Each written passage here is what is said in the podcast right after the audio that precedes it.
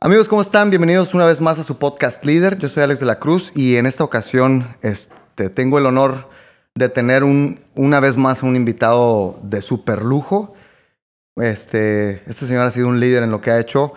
Eh, es una persona a la que le tengo mucha admiración, mucho respeto, mucho cariño por la amistad que hemos tenido. Y bueno, sin más, este, esta noche está con nosotros Genaro Bagiola.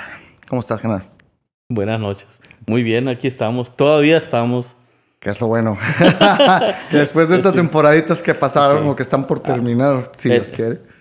Ojalá termine, porque se suponía que eran 40 días. Y 40 noches. Sí. Y parecen 40 meses ya. Pues es que de hecho sí va lenta la cosa, ¿no? Pero bueno, vamos a olvidarnos de, de- de- de todos esos malos este, ratos y Bueno. todo ese tiempo que ha estado feo. De lo que parece malo, porque a pesar del encierro, llegan las musas y te alborotan y empiezas a crear y a creer en lo que estás haciendo, aún en el encierro. De hecho, a mí, me, a mí me ha venido muy bien de alguna manera todo esto porque, pues digo, estamos haciendo muchas cosas, estamos trabajando. Este, tengo más ánimo que a lo mejor había perdido en algún momento por hacer más música y todo. Pero bueno, en fin, este, aprovechando que, que- que te tenemos por acá, o bueno, que nos tienes por acá en tu casa. Muchas gracias. Es tu casa. Muchas- Es- muchas creo gracias. que en algún momento sirvió de cama para ti en la vagancia. Ese esta- sillón, Este sillón. en donde estás tú, claro, sí, Sí. en algún momento, en algún momento dormí ahí. Sí. No, muchas gracias. Este, y por eso sentí la confianza para invitarte. Entonces, vamos a empezar este, por Genaro Agiola, el, el- la persona. Este, ¿De dónde viene Genaro Agiola? Genaro Gagiola, siempre digo en, en, en los momentitos más melancólicos y nostálgicos que, que puedo tener, Genaro Gagiola nació en un, en un rincón oscuro, en un pueblo oscuro, pero con muchos sueños blancos, como siempre digo. Eh, soy de un pueblito en Sinaloa, muy, muy niño en el monte. Eh, era un- una casita ahí de, de adobe. Eh, no había luz. Por eso te digo, es un, un rinconcito oscuro. Pero que, que te hace soñar, ¿no? Porque es donde ves las estrellas completamente. No había luz, no había agua potable, no había nada de eso. Llegaban las pipas y llenaban los tambos de agua y, y así, así la íbamos pasando entre, fueron cuatro o cinco años así. Hasta que llegamos al pueblo donde ya... Hasta que vamos al pueblo. Sí, hasta que ya, hasta que ya pudimos... O sea, realmente estaba así como sí. recóndito. la- el- Sí, el- sí, sí, sí, era, era completamente monte, era, no había tierras de siembra ni nada alrededor. Ok. Y como pasados los cinco años, les dieron ya las tierras de siembra. Ya fuimos a un pueblo donde ya había drenaje, donde había agua y todo. Las modernización. escuelas.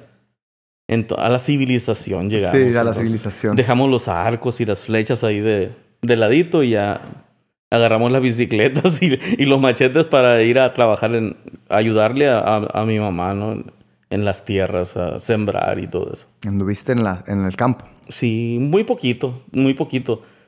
Yo creo que, que ya naces con esa inquietud de, de salir a buscar Sí, y sí, todo eso. Entonces, anduve mucho tiempo vagueando. De muy niño me le pegué a, a, la, a, a unos... Mucha gente los conoce como los húngaros, ¿no? Los que llegaban a hacer cine a los ranchos y todo eso Mm. eh, una familia de ellos mm, me, a- me acogió así como si fuera de la familia. Y anduve mucho tiempo con ellos, Mm. haciendo cine, subiendo las carpas para las pantallas y todo eso. Era o sea, un niño. cine instalaban un cine. Sí, sí, levantamos las carpas todos los días así. Y a proyectar. A proyectar películas de aquella época del Santo, Capulina, que Chabelo contra los monstruos y todo ese Sí, rollo, la ¿no? época de oro De los cine. Almada, que hasta la fecha siguen echando balazos, ¿no? Y todo eso. Olvídate, no se les van a acabar nunca las balas, cabrón. Sí. sí. sí, de esas películas me acuerdo porque estaba muy niño. Entonces, en, en las, en los juegos de niños y toda esa onda. Por aquí tengo una marca. Aquí, donde me hice hermano de, de uno de ellos, Flavio Kostich Teorovich, que está ahorita en, en un pueblito de Guanajuato. Por allá se asentaron ellos después de tantos años. ya están un poquito más relajados, ya no hacen cine de carpa, ahora venden carros y todo eso, ¿no? Mm. Y ellos se asentaron ahí. Es un reguero de húngaros por todo México. De repente me los encuentro algunos en Tijuana, Mexicali, Ensenada, Hermosillo, Los Mochis, Culiacán y, No, y lados. ya está ellos ahí, sí. Y este, con ellos aprendí muchas cosas. Me, te enamoras de, de cosas de la música, porque la mayoría de ellos cantan o, o crean algo, bailan, gritan, lo que sea, ¿no? Pero siempre haciendo sus cosas. Y aprendí mucho de ellos, ¿eh? el trabajo constante de eso. Te, te- te hace, te hace cuerudo también. Sí, eso. sí. Y tienes que aprender a trabajar de Sí, chico, sí, güey. tienes que, tienes que. Y este, y pues aparte, aparte de todo eso, pues mi mamá es una luchona de toda la vida. Mi mamá, te estoy diciendo mi mamá porque, porque sé que ustedes no saben mucho de, de la historia esa. Para mí nunca fue mi mamá, pues para mí es la loca, la loca, la Fíjate, loca, lo- lo- la loca mayor. Lo sé. Yo sé que es la loca, y no- y- pero no sé por qué. Mira, Yo sé que te refieres a ella de esa manera, pero ¿por Sí, qué es la loca tu mamá? Mi mamá, te puedo decir, cuando me parieron, eh, te digo, estábamos en el monte. Pocas veces, yo no tengo una imagen en mi cabeza grabada de, de, de mi papá. De tu papá. Ajá, este, él falleció por decisión propia. Oh my God, qué fuerte. Se, se quitó la vida. Yo iba a cumplir cinco años. Él se, se, Ok. se voló la cabeza con Oh my God. así enfrente de nosotros. O sea, éramos dos niños. ¡Ay, güey! Entonces sí fue fuerte. O sea, lo viste, ¿te acuerdas? Sí, sí, Tienes sí, la, imagen claro, de eso, ¿no? Ya- Claramente. vi- Ya, estabas consciente de, o sea, no eras un Pues, niño. pues tenía cinco años, pero No, como ya, te digo, vivir, ya. vivir en esas situaciones te despierta un poquito más acelerado. Oye, aparte creo, creo que creo que por lo regular las memorias que guardamos son a partir de los cuatro años. Sí, entonces sí, sí recuerdo ese momentito así de verlo caer y todo eso. Se me, y se me borraron muchas cosas de la cabeza porque no viví muchas cosas con él. Y eso, vivir eso, te hace borrar muchas cosas que, que pudiste vivir, ¿no? Ajá. Entonces, a partir de ahí, ella se hizo cargo de, de muchas cosas de nosotros, pues. Somos nueve hermanos. Yo soy el penúltimo, como quien dice. El antepenúltimo, porque tengo una media hermana, ¿no? Pero, pero eh, ver esas cosas y verla, ver la actitud de ella para tomar la vida después de eso, para sacar adelante muchas de las cosas que hijos, necesitábamos, ¿sí? Porque, porque todavía no salíamos de ese pueblo oscuro que te digo. Entonces, sí la ves como una guerrera peleando y dices, ah, está loca mi hermano.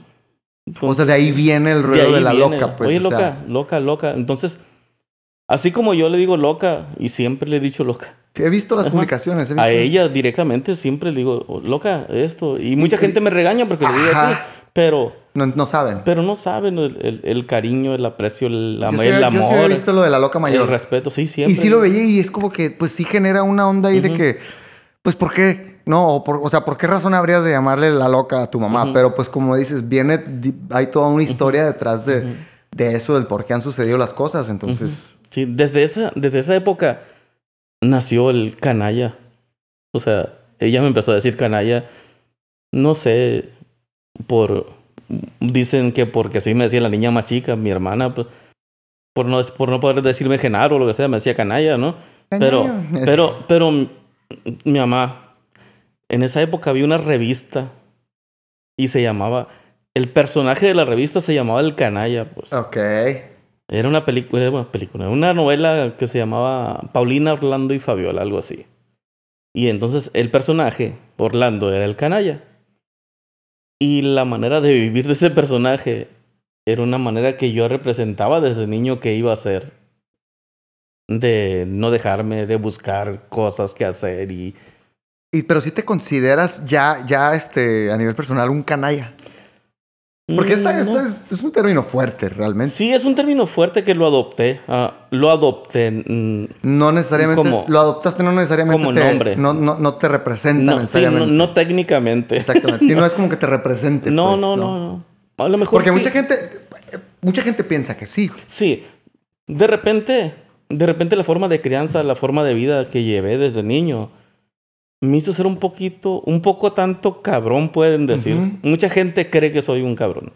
por, este, por, por el término de canalla o lo que sea. Pues, yo siento No que soy tan eres- cabrón. Yo siento que sí eres un cabrón. Bueno, pero, pero, pero, pero limitado, o sea. Pero- un sí pero que- medido. Ajá. Sí defender posiciones, actitudes y todo Ajá. eso me hace canalla, soy un canalla. Ah, sí, claro, claro, Porque claro. jamás, jamás mm, he pretendido llevar la corriente por quedar bien. Jamás. Hoy me queda claro. Y debo aclararle a la gente que, que cuando digo que yo sí considero que eres un cabrón es porque considero que eres un cabrón en general. No porque, no porque seas este mal pedo, pues. O sea, sí me explico. Considero Ujú. cabrón en, en- en el buen sentido, ¿no? Yo sé, y si como dices, si defender tus ideales, tus ideas y, y- y no estar de acuerdo con la gente te hace un canalla, pues a huevo, ¿no? Sí, o sea, sí, sí, ahí sí completamente de acuerdo. Pero también me queda claro de los años que tengo de conocerte y a ti, a tu familia, ah, que me queda claro que nunca has sido una mala persona. Entonces, bueno, al menos yo, yo te tengo en un, en un, en una, en una, en un pedestal, se puede decir, muy, muy, muy bonito, muy positivo por la amistad que hemos tenido. Entonces, este, definitivamente, aunque sé que eres un cabrón, no considero que seas un canalla. Aunque no te conozco de toda la vida tampoco, pero... Ajá, sí. Se puede decir que, que cuando aprendes a, a ver más allá de las caretas, De lo evidente. sí, y aprendes tratos así de momentitos, te vas dando la idea de lo que es realmente la persona. Claro. Entonces, si tengo pocos amigos, puedo decir, muchos conocidos, Ah, claro. muchísimos así en el camino y en la vida y todo eso, pero, pero amigos, amigos realmente así son contaditos. Y la verdad agradezco porque yo te conocí por medio de otras personas, Claro, sí, eso, y, y, y siempre te lo dije, desde el primer momento que cruzaste la puerta aquí en esta casa, te dije, pocas, pocas personas Entran aquí. entran a esta casa. Claro. Muchas gracias. Y esta aquí Muchas siempre la mesa, la cama, el- todo esto es parte de nosotros, muy, muy, muy, muy de nosotros. Muy de ustedes, sí. Entonces, abrirle la puerta a, a- a amigos Es que difícil. realmente dices tú, vale la pena. No, no es, vale la pena como, ah, me puede servir para No el algo, interés, eso. pues. No es el interés. Exactamente. No es el interés porque No, rara pues, vez, ¿Qué rara vez. necesitar realmente tú de mí? O sea, Sí, o sea, es lo que te digo. Rara vez voy a hablarte para pedirte algo así. Por más de jodido. hecho, no, no creo que haya sucedido. No, por más jodido que ande. No, de hecho, platicamos hace un ratito de eso. Casi nadie se enteró de lo que yo pasé hace. Antes de la pandemia, ¿no? Que pasé y me pasé dos, tres meses ahí. Pero fue antes de la pandemia. Sí, o sea, cuando yo me levanté de esa cama hace. Fue en marzo, güey. Del año pasado. De este. No, acabas de estar ahorita mal. Sea, te acabas de enfermar, ¿no? No, El año pasado el año fue. pasado fue en enero. En enero, ok. Sí, en enero llegué y caí con eso. Estuviste a punto de morirte, me dijiste. Sí, estuve así con un piecito en el otro lado. Y este, y cuando me levanté de todo eso así, fue cuando empezó lo de la pandemia. Pues, fue que- o, sea, o sea que mi, mi cuarentena son tres meses más que cualquier otro. Oye, o sea que ya no es este lo duro, sino lo tupido. Sí, sí, sí, sí. O sea, no fue una lloviznita, fue un chubasco. Oye, y de entre las cosas que alcanzamos a platicar, porque tampoco no platicamos mucho, este, platícame esa onda eh, que te sucedía en ese tiempo en el que estuviste más mal. Porque me platicaste una historia media spooky ahorita ahí. sí, sabes que cuando, cuando la, la, la estábamos platicando, porque vino, vino la loca después de todo esto, vino a, a la casa porque se enteró que había estado malo y no le habíamos dicho, cosa que me reclamó, ¿no? Claro. Porque, porque no debe ser, o sea, pero uno a veces por cuidar también. salud pues, también. es- como quiera que sea, ya es mayor, pues. Sí, sí. Yo soy un plebito, pero ella es mayor. ok, entonces, platicando ahí con ella de, de esa vez que, que estuve ahí tirado, porque fueron varios días ahí, que no podía salir ni de la cama, pues. Fue una odisea estar ahí, se siente muy feo, por eso siempre les digo, cuídense, cuídense, hagan ejercicio, coman sano, no hagan bilis ni nada de eso, porque sí te afectan muchas cosas, ¿no? El estrés del trabajo, el estrés de no tener trabajo de Sí, repente. Entonces, todas las cosas son malas si eres demasiado aprensivo. Sobre también. todo. Entonces, yo estuve esos, esos, esos días muy mal. Y cuando vino ella estaba platicando Porque hay, hay historias del pueblo de donde yo nací. No nací en ese barrio oscuro. Me parieron en otro pueblo, me llevaron ahí cuando recién me nací. Yo nací en San Miguel Zapotitlán. Ok. Y en ese pueblo, en Naome, Sinaloa. Eh, y en ese pueblo, pues hay historias de vida. Pues sí, es un pueblo lloreme. Y, y ahí, en la historia de, de ese pueblo, hay una historia de. que no es leyenda, es una historia de un personaje que existió ahí que se llamaba Catalina, que era la bruja. Del pueblo. Lo voy a decir así, bruja. No sé si haya familia de ella que se pueda ofender porque yo dije eso. Pero, pero así es la bruja Catalina, ¿no? Que ella hacía sus cosas. Por lo y- menos es la manera en la que tú Sí, conocías sí, el personaje. Sí, que yo conocí esa historia. Sin ningún afán de ofender a nadie. Ajá, sí, sin afán de eso. Este, yo conocí la historia de ella. Que yo imaginaba que la había conocido realmente. Ajá. Eso es lo interesante. Porque es lo, que te, es lo que te estaba contando. Porque cuando platiqué con mi mamá, ese día cuando ya pude yo hacer cosas y pude levantarme de la cama, eh, le dije, oye, esos días, 10, 15 días que estuve tirado ahí, que no me podía levantar, cada vez que se apagaba la luz, porque la familia tenía que descansar y dormir, ¿no? Porque ya era noche, apagaba la luz y parecía que se encendía la luz para mí y se sentaba la Catalina en la esquina de mi cama. Esa bruja, la imagen de esa bruja. Se sentaba a un ladito de mí. Sí, Chinito, ahorita que me platicas. Sí, yo también me pongo chinito cuando, cuando, cuando me acuerdo. Porque, literalmente la porque veías fue- ahí sentada. Sí, sí. Y se reía. Y, y, y en sus manos traía un jarrito lleno de chocolate caliente. Cosa que era malo para mí, porque yo estuve tirado por, por niveles de azúcar, pues, por diabetes, que me golpeó así de repente. Y, este, y ella me daba un, un trastecito lleno de chocolate caliente, salía hasta el humito, pero el aroma impregnaba te todo daba el cuarto. olor así todo. Sí, sí, sí.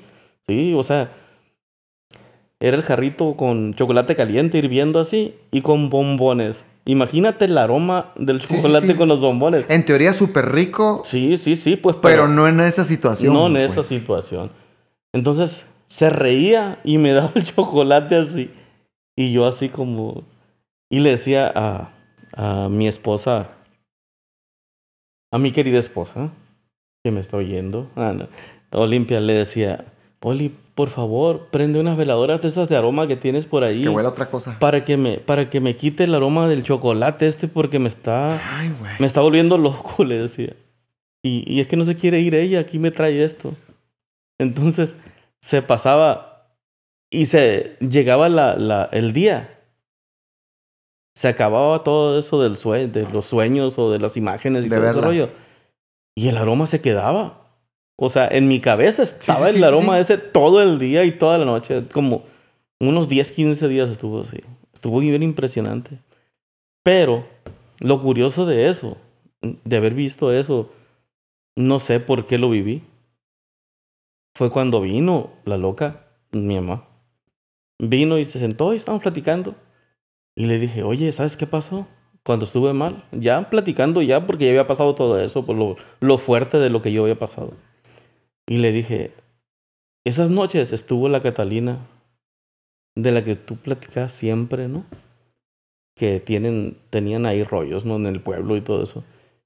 Y venía y se sentaba y me ofrecía el chocolate caliente. Y se quedó mi mamá muy seria. Y me dice, ¿quién? La Catalina, le digo. Me dijo, no, estás loco. ¿Cómo va a venir ella? Si tú no la conociste. Sí, le digo, yo la conocí. Yo cuando tenía como unos 10, 11, 12 años, yo tuve algunas cositas, encontrones con ella, Interacciones, con- interacciones con ella. Y, este, y, y se reía de mí y, y me echaba perros que traía siempre con ella para que me corretearan y lo que sea. Me dijo, no, no puede ser. A lo mejor tú te grabaste algo de niño de ella. No, yo lo viví y yo me aferro porque yo sé que yo lo viví. Pues, ya en tenías algún 12 momento. años y en teoría ella tenía también un tiempo ya de fallecida antes que incluso Sí. que nacieras. Sí, me, y ya fue cuando me dijo ella, pues eso. No, la Catalina se murió unos dos, tres años antes que tú nacieras. Me dijo, ¿cómo la vas a conocer?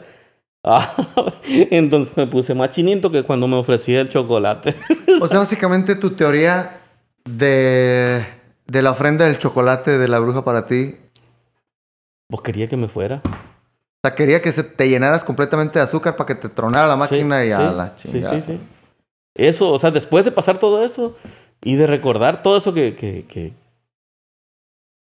que, imagina, que imaginaba o no sé qué onda. De hecho, un día lo escribí en Facebook. Un día les voy a contar la historia de la Catalina, les puse. Yo lo vi. Entonces, mucha gente me pregunta, oye, ¿no has, no has contado la historia de la Catalina? Aquí se la estoy contando. Porque sí es fuerte. Después de, después de que mi mamá me dijo, no, tú no, No la ser. conociste. No puede ser porque tú no la conociste. Ella murió antes que tú nacieras. Es cuando, Ave María, God. dale. Dije, ¿neta tan canalla soy? Pero manos le faltaron, ¿no? ¿Eh? Manos le faltaron. Sí, sí. sí. No. Pues cabrón, me da mucho gusto verte después de todo lo que me estás platicando, porque de verdad que yo no estaba enterado de, de nada de esto. Sí, yo sé. eh, muchos de los amigos y de, de la familia. O sea, nunca estuviste eh, de que, ay, estoy malo. de- No, no, no, no, no, no, para nada. Oren no. por mi esposo y la chingada. Nada de eso, o sea, no es Calladito. Calladito. Les doy menos guerra. claro.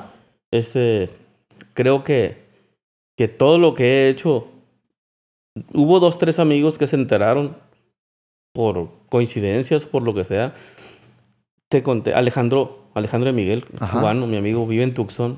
Sí, un saludo al maestro. Él, él se enteró de casualidad, ¿eh? Después de... Pero porque te, también te, Tres, tiene, cuatro, te tiene muy monitoreado. Sí, él me tiene muy monitoreado con Ajá. mensajes y llamadas y, Sí, sí, sí. y como estamos haciendo música y todo Ajá. eso, de lo nuevo de él, este, en algún momento se preocupó y le preguntó a Oli, ¿está pasando algo con Genaro? Mm, lo sintió. Sí, lo que pasa Es que desde los mensajes, desde las Sí, respuestas, sí, sí, todo, sí. se da uno, se puede es dar que dice cuenta. que le mandé un mensaje de voz que no me entendió Ok.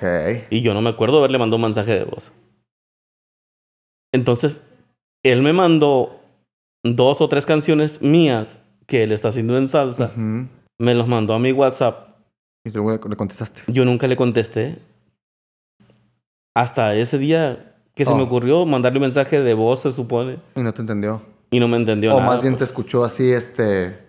Sí, o sea, dice, No, me dijiste bien. puras incoherencias y no supe que de qué se trataba. Y me comuniqué con Olimpia y ya me dijo ella que estabas enfermo, que estabas mal. Y yo no me acuerdo haberle mandado ese mensaje. Entonces, eh, cuando ya más o menos reaccioné bien y que él venía y me traía cosas para que, para que la pasara, medicamentos y tal, cosas Ajá. así, este, él me dijo, ¿no hice las canciones? ¿Cómo quedaron? Dije, ¿qué canciones? Y ya me dice, te las mandé a tu WhatsApp. No, le digo, no las he oído. O sea, incluso ni, ni te diste cuenta. Contestaste No. por... Contesté por inercia, ¿no? O sea, que básicamente todo este rollo... Bueno, Hace como que pasaste por... Pasaste por... Incluso alucinaciones y todo. Estuvo... Sí, estuvo fuerte. Estuvo Estuvo muy fuerte, sí. Sí, por eso de repente les puedo decir a mis a los conocidos así que me dicen, oye, es que me estoy pasado de lanza o no me estoy cuidando bien. Cuídate, cabrón, cuídate. Yo ya pasé por, por ese punto que, No que, quieres. que no, no me gustaría pasarlo otra vez. Estuvo muy, muy fuerte, muy feo. Sí se siente muy mal. eh. Estar con un piecito al otro lado. No sé por qué. Y eso que no pasaste por COVID, no pasaste por nada de Nada esas de cosas, eso, nada ¿no? de eso. O sea, estás, estás sano por ese lado. Fuerte, pero digo... Sí. Pues hay que cuidar eso del azúcar. Y luego Oli, que, que, que es la reina del azúcar. De la dulce tentación. La, es, la, la reina de la dulce tentación. Pues, sí, sí, sí. Este, hijo de su madre. Es que fuerte, yo la verdad es que pues también hemos andado cada quien en nuestro rollo. Igual hemos tenido Ujú. contacto, habíamos tenido contacto tú y yo, pero pues también no es como que vas a andar diciendo, hey, aquí estoy malo, Ujú. ven a verme. No, yo Ujú. sé que de entrada no eres así. Entonces, este, pero pues me da gusto verte ahorita y me da gusto que verlos que estén bien, que estén a gusto, que estén felices, que est- contentos Sí. y con Pues- salud. Pues ya nos oíste decir muchas suatadas ahorita juntos ahí, pues es que entonces ya, estamos bien. extrañaba, pues. o Ya sea, estamos, bien, ya estamos bien. Ya están bien, sí, sí, sí, por eso te digo, güey. Extrañaba escucharlos, escucharlos pelearse en buen pedo. Oye, este, y cambiando de tema, este, te pregunto ahora por el, el compositor. El compositor que nunca se, se apaga. Ya ves que de repente uno dice, eh, vamos a cantar y está bien. eh, El artista que canta y se enciende la luz y todo ese rollo. Se baja el telón y se apaga el artista, ¿no? Claro. Sale. El compositor no, güey. O sea, puedes estar... 24/7. Sí, eso, eh, estás dormido y de repente te llegan cosas, al otro día despiertas. Muchos dicen que se despiertan en el momento y empiezan a escribir y todo eso. Yo no, si no lo hago así, no funciona. Yo no puedo. O sea, o sea, a mí me vale. A mí se me va. Yo, yo no. Yo las tengo que agarrar ahí. Yo despierto y digo, ah, al rato voy a escribir lo que más o menos me imaginé anoche. Y sí, al rato me siento y agarro el cuaderno y escribo. Y, y ni siquiera lo grabo. O sea, puedo escribir y ah, al rato, ya que, lo, ya que lo vuelvo a leer, digo, ah, el que, el que pensé con esta tonada. Y empiezo a cantarlas y, y así, el modo canalla, como dicen. Pero es que, ajá, es a lo que voy. También yo soy compositor de, de, de, de Eureka, le dicen, ¿no? Ajá. O sea, así como dices, llega, ah, para mí es así, llega y Agárralo. Eureka y es ahí. Si no, se va a ir y no vuelve. Y he perdido canciones que hubiera podido haber escrito. Y no ha sucedido porque en el momento no tengo tiempo o no tengo con qué escribir o, si me estoy haciendo otra cosa, lo que sea que tú quieras, a mí se me va y se me va. Pero yo tengo pocas canciones, yo soy, yo, yo soy compositor de pocas canciones. Tú tienes una, una muy buena lista ahí de canciones. No sé cuántas son, pero sé que tienes muchas canciones. No sé cuántas son en realidad, pero sí, sí, son bastantes. Sí, Y rara vez las anoto, ¿eh? O sea, es muy raro que Todo las está en tu cabeza. O sea, no tienes... sí tengo un cuaderno ahora que, donde escribo algunas cositas así, pero no tenía como tal un cuaderno. Las tenía en mi cabeza y en pedazos de papel, de repente algunos peda- algunas partes de la canción las armaba, las cantaba y de repente las grababa en un cassette ahí, ¿no? En aquel tiempo, no en cassette y todo ese rollo. Pero, pero no, no como tal, no, nunca me preocupé por escribir. Las traía aquí, no sé. Ahora O no les dabas tampoco esa importancia o no, no creías era- a lo mejor que se como te es, a ir. como es más un hobby que un trabajo Ajá. oficial para Claro. mí. Últimamente, pues, me han grabado algunas canciones. Ha caído un centavito por ahí. Entonces, ya como dices, ah, órale. Qué suave, que te gusta hacer cosas y que todavía te paguen, pues. Sí, claro. Sí. Y luego que les guste a la gente oírme gritar. gritar, digo, porque Sí. mis cantos, no de repente así. Canalla al natural, como digo. Al natural, sí. Entonces, Y con el, y con el avatar de, de Facebook, ¿no? sí. Canoso acá. sí. Qué machine. ¿Tienes alguna canción que, de tus canciones que, que te guste más que todas? ¿Tienes una favorita? ¿O tampoco eres, o eres de los míos de que yo no sin favoritismos? No, no tengo una canción favorita. Sé que hay, sé que hay una canción en especial para, para la gente que conoce mis, mis letras, ¿no? Mi, mi música. Muchos me dicen, tú ni eres músico, no, está bueno, pues, no hago Lo que hago es música, independientemente si soy o no soy músico para ti o para muchos que, Sí, sí, sí. para muchos que, que se sienten Que tienen, la, que tienen la- eso. la- la- el, Sí, sí. el comentario autorizado. Entonces le digo, ¿qué es una canción? Música, ok, entonces soy músico, hago música. Son canciones, aunque yo no toque, no sea un... Aunque no seas el arreglista Ajá, o el sí. productor, o sea, una cosa es... Ajá, sí, sí. O sea, mucha gente está con ese chip loco de decir, tú no eres músico, tú eres compositor. Ah, ok, pero ¿qué hago? Música, güey. O sea, No, pero sabes que sí hay una diferencia, porque por Sí. ejemplo, tengo amigos compositores que definitivamente no son músicos. Ajá, sí. Entonces, ahí sí hay una diferencia porque tú sí agarras una guitarra. Ah, bueno, sí. Tú sí agarras una guitarra y dices, y haces una rola con tu guitarra. O sea, haces una rola ya con música. Entonces, sí aplica. Ah, bueno, te, lo- te lo voy a, te lo voy a decir así, se los explico. Cualquier me dicen, no, tú eres letrista. No, Ajá. no soy letrista porque la canto. Exacto. Aunque no agarre la guitarra, la estoy cantando y eso es música. Ah, Exacto. Entonces, si fuera letrista, solo te decía, toma y búscale una tonada. Sale. que es a lo que me refiero. Tengo Ajá, muchos amigos. Tengo amigos letristas, vaya. ajá, sí, sí, pero yo, yo hago la letra, la tonada y ahora agarro la guitarra. Entonces, ya es más completo el rollo y, y les digo, no, no. O sea, si yo te hago una letra, soy letrista. Para Claro. darme cuento. Soy autor, como dices tú. Pero la hago con tonada, es música. ¿A qué edad te empezaste a componer? Letras, escribí a los 11 años, 12 más o menos. Sí, ya lo traías. Entonces, tengo un libro ahí de, de, de poemas que, que hice desde los 11 hasta los 17 años, que son como unas 200, yo creo. Y por ahí está un librito que hice y lo guardé. Ok. Después seguí escribiendo montón, no sé cuántos. Y empecé a musicalizar así, con mis tonadas, hasta el momento de agarrar la guitarra, ¿no?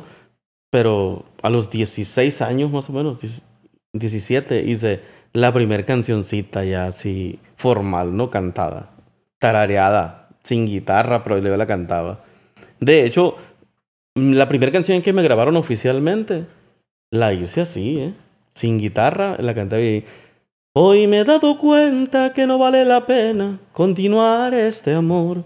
Le di tanto de mí y nada conseguí. Nunca te hice feliz.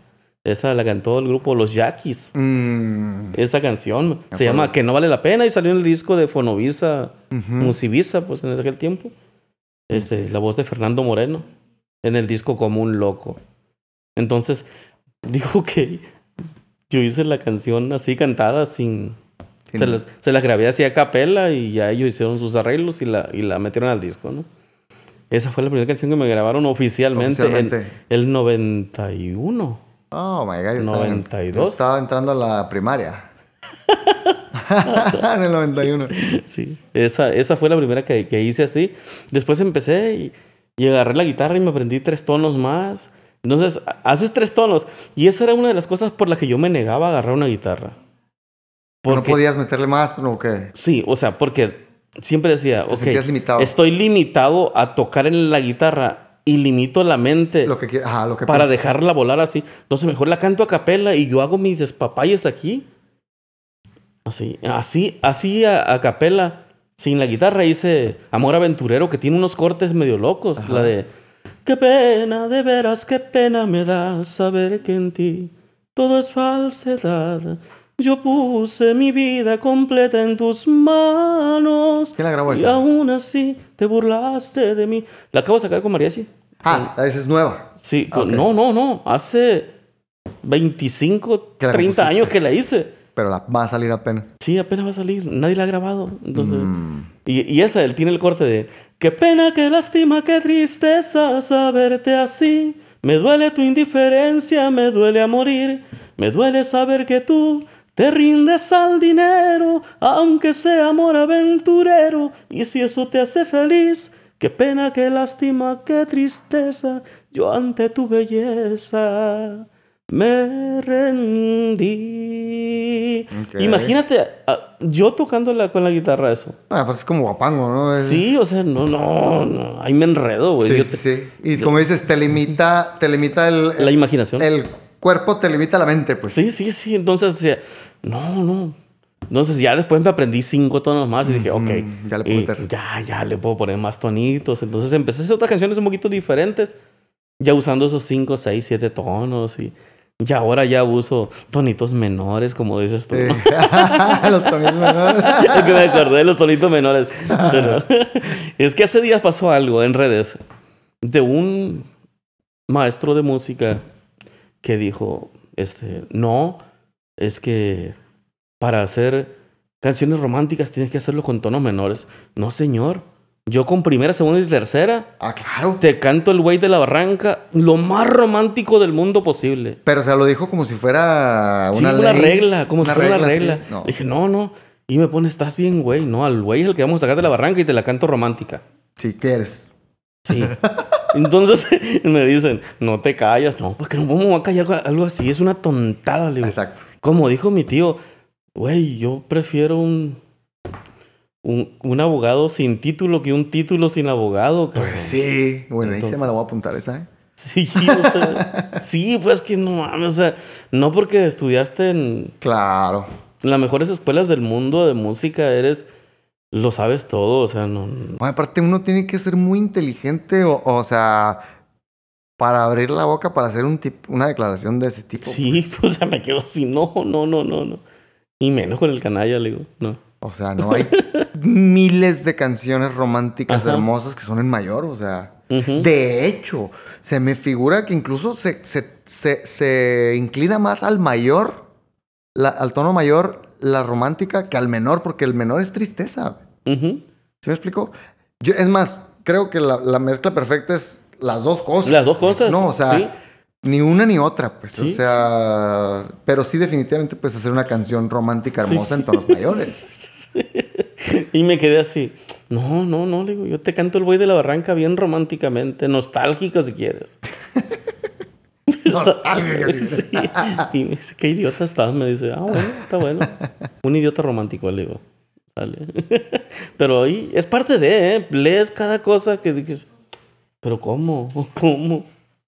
Y bueno, también tampoco no está ahorita en redes sociales como para echártela encima a la gente y estando en contra porque Ah, no, yo ahorita lo disfruto. está, ahorita sí, no, sí, Yo sí, sí, disfruto. pero a ese nivel. Ajá. Pero por ejemplo, ya si te vas y comentas algo que a la gente no le gusta, ahorita está la situación demasiado Sí. delicada, cabrón. Sí, yo sé. ahorita, ahorita a mí me da miedo incluso, o sea, el hecho de que tejiverse en cualquier conversación que tengo, incluso contigo ahorita y por un clip, o sea, porque la raza es- es Sí, editado y todo. Sí, Ave olvídate, María te hacen, te, Sí, te- te sí, hacen, te ponen palabras en tu boca básicamente, ¿no? sí. Está cabrón. Este, pero pues bueno, este, yo sé que tienes muy buenas rolas. Me ha tocado incluso producirte canciones. Tienes un estilo eh, muy diferente, muy quebrado que siempre hemos este, discutido, no discutido, siempre hemos platicado ese asunto de tu manera de componer canciones, de que vas así, de repente son tres compases, uno aquí y otra se vuelve otras a tres cuartos, y, digo a cuatro cuartos, ¿sí me explico? O sea, los quebras, los... Sí, Los sí, sí, sí, compases, sí. pues, Está entonces, canallado todo el rollo. Está muy aganallado el estilo. Pero no puedo, no puedo evitarlo, ¿eh? Porque muchos me dicen, es que no eres músico. No, lo que pasa es que es, es el feeling, güey. O sea, es mi feeling, es mi manera de, de, de- de plasmar ese rollo así, le digo, no. Pero yo que he trabajado en canciones tuyas en el estudio, te puedo decir que aunque lo veías así, eh, el rollo es que batalla la gente. Sí, sí, El que te va a musicalizar una canción no es que batalles, si no haces un papel en el que diga eso que te digo, yo hacía mis, yo hacía mis, mi, mi papel para, para, para grabar tus canciones y, ah, pues esta aquí estamos, Ah, aquí sí. vamos a durar tres, aquí dura nomás uno, Sí. aquí dura cinco tiempos, ¿sí me explico? Y ya, yo con eso ya sabía que aquí son un, dos, tres, cuatro, cinco, cambio, me explico. Yo apuntaba todos esos detallitos y de esa manera yo me hacía la, la vida más Sí, fácil. con porque, porque no en toda la canción es eso, pues. Son ciertos pedacitos. Entonces, yo digo, güey, no es toda la canción así. O sea, Y pues y es que lo que yo notaba es que, por ejemplo, si tú dices esto y quieres decir una frase completa, no la vas a cortar, que es algo que te pasa a ti, no la vas a cortar porque el tiempo no te da. ¿no? Que es lo que haces tú. Si yo quiero en esta frase decir porque de esto y ya tenías que haber cambiado, no, no, pues que cambia el 5. Ajá. Punto. En el otro nos recuperamos, hacemos Sí, tres. exactamente, exactamente. Pero es que le digo, a la gente no le gusta batallar, pues. Ajá. No le gusta batallar a la gente. Pero bueno, es parte del estilo. Canalla, canalla, Canalla. vilmente, sí. Pero desde niño, hasta las canciones rancheras las cambio sí, pues. Les, Sí, hago, les hago, les hago esos, esos psicopados, digo ¿no? Pero Pues sí. entonces, Pues como te digo, son, son compases, o no sé si llamarle compases quebrados o, o- o, mm, irregulares, vamos a llamar. Ujú. Son más bien compases irregulares lo que haces en partes de las canciones, aunque si está en cuatro cuartos la canción, como te digo, así te va. Pero bueno, es, es un tema muy interesante, es el que nos podemos agarrar un rato. Oye, Genaro, y bueno, eh, conozco parte de tu familia. Este, sé que como padre de familia, pues te la has rajado, te has partido para sacar adelante a tus hijos. Obviamente tienes unos hijos muy admirables, la mayoría, de hecho, si no, todos son artistas, ¿no? sí, nos hartan todo el día. Con H. No, sí, con H, dijo, no. No, sí. O sea, digo, Tienen- en tienen- diferentes rubros, pero Tienen un grado de dificultad cada uno y todos son artistas. Todos son cada quien en su ¿no? rollo, ¿no? Cada quien en su rollo. es una Este, pintora, un- actor, cantante, Modelo. modelo. eh, es, que, es que todos son cantantes. Todos son cantantes. todos cantan. Pero no todos se dedican a eso. Entonces, son muy buenos músicos. Claro. pero no se dedican a eso. O sea, cuando ellos deciden si se van a decidir a, a- a- a hacer música, ¿Quién es, lo la, van a hacer. ¿Quién es la que pinta a Oli, no? Olimpia, la enana. Sí. ¿Dónde está ella ahorita? ¿No está, acá? aquí vive cerca. Ah, aquí está. Ah, ya no está aquí con usted. Bueno, Sí. este, sí me De acuerdo hecho- que tiene hecho, muchas pinturas. hace- de- ella hace cuadros porque pintó- eh, estudió artes plásticas en, en la Universidad de Sonora Ok. y se fue a la Ciudad de México y estudió maquillaje artístico. Ok. Entonces ahí hace maquillajes para videos, pasarelas y toda esa cosa. De hecho, ayer grabamos, te digo, el, el, El video con el video Alejandro. con Alejandro de Miguel de una canción mía que se llama Te Vi. Y ella maquilló un rollo así, a la modelo la maquilló así, galáctico, locochón acá. Órale. Muy especial. Luego van a ver el video, está muy, está muy especial. Ok, sí, sí. Lo hicimos allá en el, En el, en el- en el en el terreno. en el terre. en el TR, sí. Eso es todo. Viendo los atardeceres porque ahí está espectacular. Espectacular todo. Quiero que me platiques una, o que le platiques al público una este, anécdota que yo ya la conozco, ya me, ya me platicaste algún día eso, pero a mí se me hace muy interesante y muy inspirador ah, cuando has platicado esa anécdota que cuando decías que un día en la vida íbamos a ver un auditorio nacional lleno. Cosa, la, la curiosidad de eso. ¿no? Vivíamos en Mesa, Arizona, en esa época. Ajá. Tengo un amigo que es, es chilango. En buena onda el chilango. en buena onda de la Ciudad de México. No, De- es chilango. de- Como de sea, no es chilango, no Es- feo. Es que no es chilango. Es son es- Es de, sí. es de Ciudad. Nezahualcóyotl. Este, es, es un amigo mío, el Valois. Ah, no es chilango, es de Nesa. Es de Nesa. Ok. Nezahualodo. Oye, este, lo que pasa es que vivía ahí también en Mesa. Y cada oportunidad que tenía, él tocaba un poquito la guitarra. Un mucho a un ladito de mí, ¿no? Porque yo, Sí, sí. yo era un... Todavía no soy un guitarrista acá, ¿no? Pero, pero me defiendo a tocar mis canciones. Este, Es él el iba y se sentaba en la sala y la. Yuri, la Yuri salía. Yuri es mi hija, ¿no? Sí. Es, bueno, nuestra... Bueno, dice, Olimpia dice que es mi hija y yo le creo hasta la fecha. Pues. Y eh, este, entonces... Qué bueno, ¿eh? No sé por qué canta tan bien como el vecino de esa época. Sí, eso, ¿eh? Lo- entonces, Valois iba, tocaba la guitarra y cantábamos todos ahí. Yuri estaba niña y todo eso. Y de repente me quedaba serio ahí en el sillón, en la sala de la casa, mientras nos poníamos a platicar y me decía, ¿qué traen allá? Ah, güey, qué loco. Me estoy- que te pones a. Sí, dije, me estoy imaginando así. Algún día. La Yuri tenía 10, 11 años, güey. O sea, nunca había cantado en público. O sea, no era ni siquiera como que visualizabas que, que iba a suceder así. eh, Fue un. O sea, yo, le, yo nomás le decía, es que me imagino un día un auditorio nacional. Imagínate el auditorio nacional repleto cantando las canciones de Yuri, de Yuridia, le digo. De, de la niña, pues. Y me está bien loco, cabrón. No, es Y la que- niña en el caso. Es que pues, puede o sea, pasar. No, es que ya cantaba. No, siempre- sí, pero me refiero cantaba. que no era. No, era cantar en la casa Sí, y o sea- jugando y todo ese rollo. Y siempre jugábamos a eso, que yo soy fulano de tal y empezaba a cantar y, y ella se aventaba las canciones de Linda Ronstadt, de Estelita Núñez con el mariachi y todo eso así. De hecho, un día mi compadre, eh, Rubén Ripalda, que trabajaba en la radio en Phoenix, un día, como él iba mucho a la casa, la veía cantar y todo eso, le dice, Yuri, vamos a hacer un evento en la radio, fulano día, este, ¿te animas a cantar con el mariachi? Ahí, ella tenía 11 años. Y ella dijo que sí, vale. Y yo me quedé así, ¿qué onda? Y luego voltea a la Yuri y me dice, voy a cantar ese día tal canción, porque Rubén quiere que cante esa canción. Rubén, el compadre. Rubén quiere que cante la canción del pastor, me dice. El flautín. Sí, y yo la voy a cantar.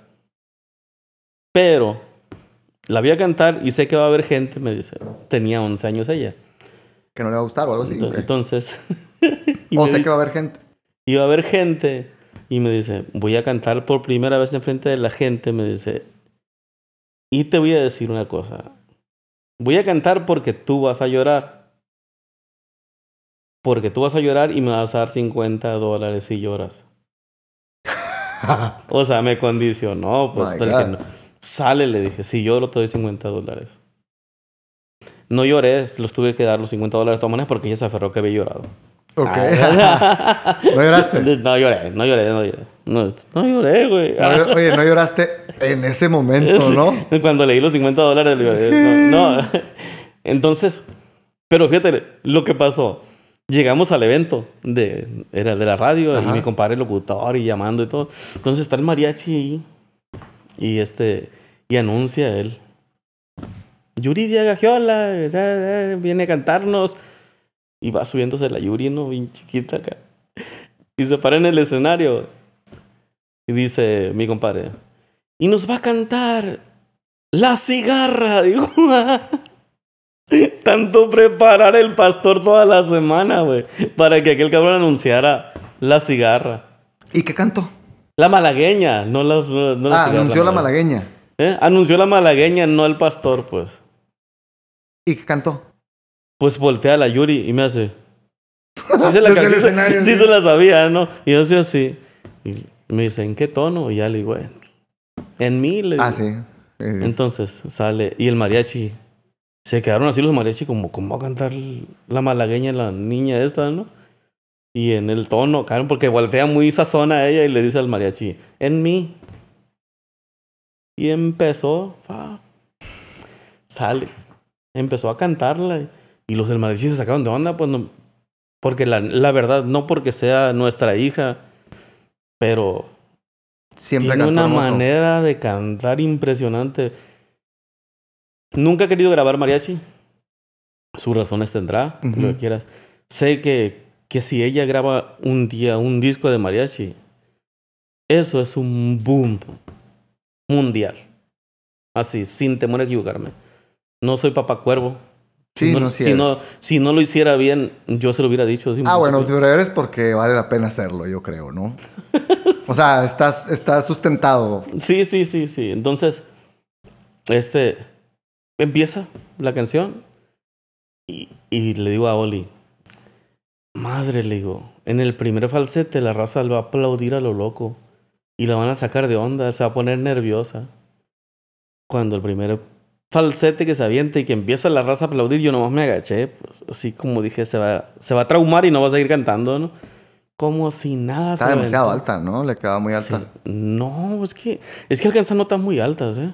Ah, bueno, es que también yo estoy haciendo cuentas en mi, pero no sé si es en mi mayor Sí. o en el... Bueno, en, en- en Sí, fin. sí, sí.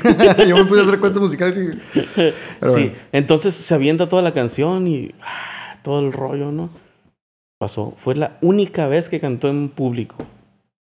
Hasta que fuimos a hacerlo del casting en Los Ángeles. En Los Ángeles les tocó hacer el casting. Sí, en Los Ángeles. Así toreando la migra me fui porque yo no tenía papeles. Me la llevé en el carro de este mes a, a Los Ángeles. Anduve dos días allá haciendo los casting con ellas. Quedó a México. Entonces, ¿Cómo te tuviste que regresar? ¿Se tuvieron que regresar ya? después, ya que, ya que quedó ella en la academia y todo ese Ujú. rollo, dos, eh, febrero, marzo, abril, mayo, tres meses, cuatro meses después, nosotros fuimos a México y ya no tuvimos oportunidad de regresar a Estados Unidos. O sea, fue dejar todo lo que habíamos hecho allá otra vez. Sí. Pero es parte del apoyo para los hijos, güey. Claro. O sea, dices, ok, yo ya viví, yo sé que puedo hacer cosas aquí, puedo hacer cosas allá, lo que sea. Está bien, no puedo volver para allá. Vuelvo a empezar, tenemos más hijos que apoyar. Claro. Este, ya apoyamos hasta donde debíamos apoyar a, Yu- a Yuri, ya puede volar sola, hacemos las cosas diferentes, vamos a seguir con los demás. Y a retomar las cosas que yo ya hacía, porque ya en ese tiempo a mí ya me habían grabado el, el grupo Los Yaquis, Amor Gitano en, en- en Estados Unidos y, y así. Iba, iba, iba abriendo camino y traía mi, mi bolsita llena de canciones ya, ya más formales. ¿no? Y- Ujú. y, y después de eso, pues ya cuando me quedé en paz, empecé a, a buscar. Que me grabó los dos discos al Alex Borchas, El Cachorro Mendiola, El Conjunto Atardecer. Eh, ¿Quién más? El grupo Laberinto que me grabó. Ah, una, Laberinto que yo siempre, siempre, siempre he admirado la voz de Serapio y del Ajá. trabajo del grupo en, en- en general, ¿no? Es y, un este, exitazo, güey. y este, y, y Serapio dijo. Te grabaron recientemente y también anteriormente, ¿no? No, anterior, solo la de Me traes de un ala. Del, disco, del disco Me traes de un ala, así Ah. se llama el disco. Y este. Y me grabó el grupo La Caña últimamente. Mm, Ellos también se llama Una Historia Más. ok. Y, y así, o sea, empecé a retomar lo mío y, y a buscarle. Entonces, el proyecto del cual tú adelantaste muchísimo de eso y ahí lo tienes todavía de tres de Ahí España, está también. que está impresionante las Cuando voces de gustes, esos muchachos. le damos eh, para adelante, ¿eh? Sí, allá están los muchachos todavía. No, pero digo, se puede hacer, o sea, digo, si quieres hacerlo. Ujú. En fin. No, ahí Sí, está. sí, sí, yo sé, yo Ahí lo está. sé. De hecho, hemos escuchado algunas cosillas ahí todavía. Sí, Bueno. muy bonitos saludos también para ellos hasta España, Ajá, sí, en Santander. Santander. Tres. Este, algunas cosas en Colombia, en Perú, en, Arequipa. Eh, estamos haciendo muchas cositas ahí. Están saliendo nuevos proyectos y, y te digo, las canciones, las canciones siguen saliendo, siguen naciendo. Todos los días escribo algo nuevo. Hice, estoy, estamos por terminar el disco nuevo de Oli, que son, es el segundo disco de mariachi con ella. Con canciones ahí está mi canto a Sonora. Ujú. Que aunque no soy de Sonora, yo le debía una canción a Sonora. Ujú. Y la hice para que la cantara ella, que es completamente sonorense. Oli. Sí, Olimpia. Completamente. completamente. Sí, pues que sus papás son de aquí. Pues, Sí, sí, sí, sí. Toda la familia. Oh, pero digo, ella en esencia completamente Sí, sonorense. completamente. Y yo soy hasta la madre sinaloense, pues. Aunque no se me note cuando hablo, a menos que, que quiera retomar los, los orígenes y las raíces sinaloenses, empiezo a hablar así. Pero no puedo decir mucho esas palabras aquí, pues. Sí, sí, sí. Ah, no hay problema, no, no pasa tampoco tanto. No. Oye, este, Genaro, y, y por ejemplo, ya, ya sucede todo, su- sucede todo esto de la academia, este, Yuridi empieza a, a tener auge, este, ¿habías hecho trabajo anteriormente de manager? Mm, No, Pero hay, hay un detallito ahí en, en, en esa cuestión de, de lo de managers. Soy su papá. Entonces, el estar ahí a un ladito de ella cuidando, Ajá. porque los, los managers originalmente era Azteca. Ok.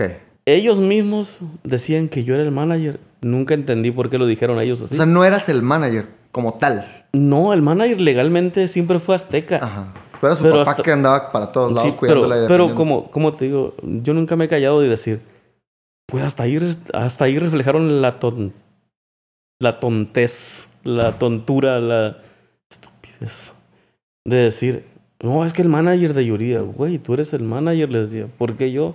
Porque me echas la bronca, ¿no? Sí, o sea, ¿por qué? Yo soy su papá, yo defiendo nomás lo, lo que debo defender y hasta ahí. No, pero que es que tú puedes tomar las decisiones porque tú eres el manager. Ah, bueno, pues sale. Sí, eso es lo que Yo lo tomé por el lado, dije, ok, si ellos solos me sueltan la cuerda para que, diciendo que yo soy el manager, yo voy a tomar decisiones de lo que ella quiere. Claro, cuidando los intereses Sí, de ella. cuidando los claro. intereses de ella. Entonces, dije, tontos, solo se dieron en la torre, pues. Cosa rara, ¿eh? Porque, Porque te dieron poder. sí, me dieron el poder sin pedírselos. Pero entonces, eh, bueno, qué eh, qué bueno que lo aclaras porque, este, sí, obviamente sabemos que, era, que, eres, su papá.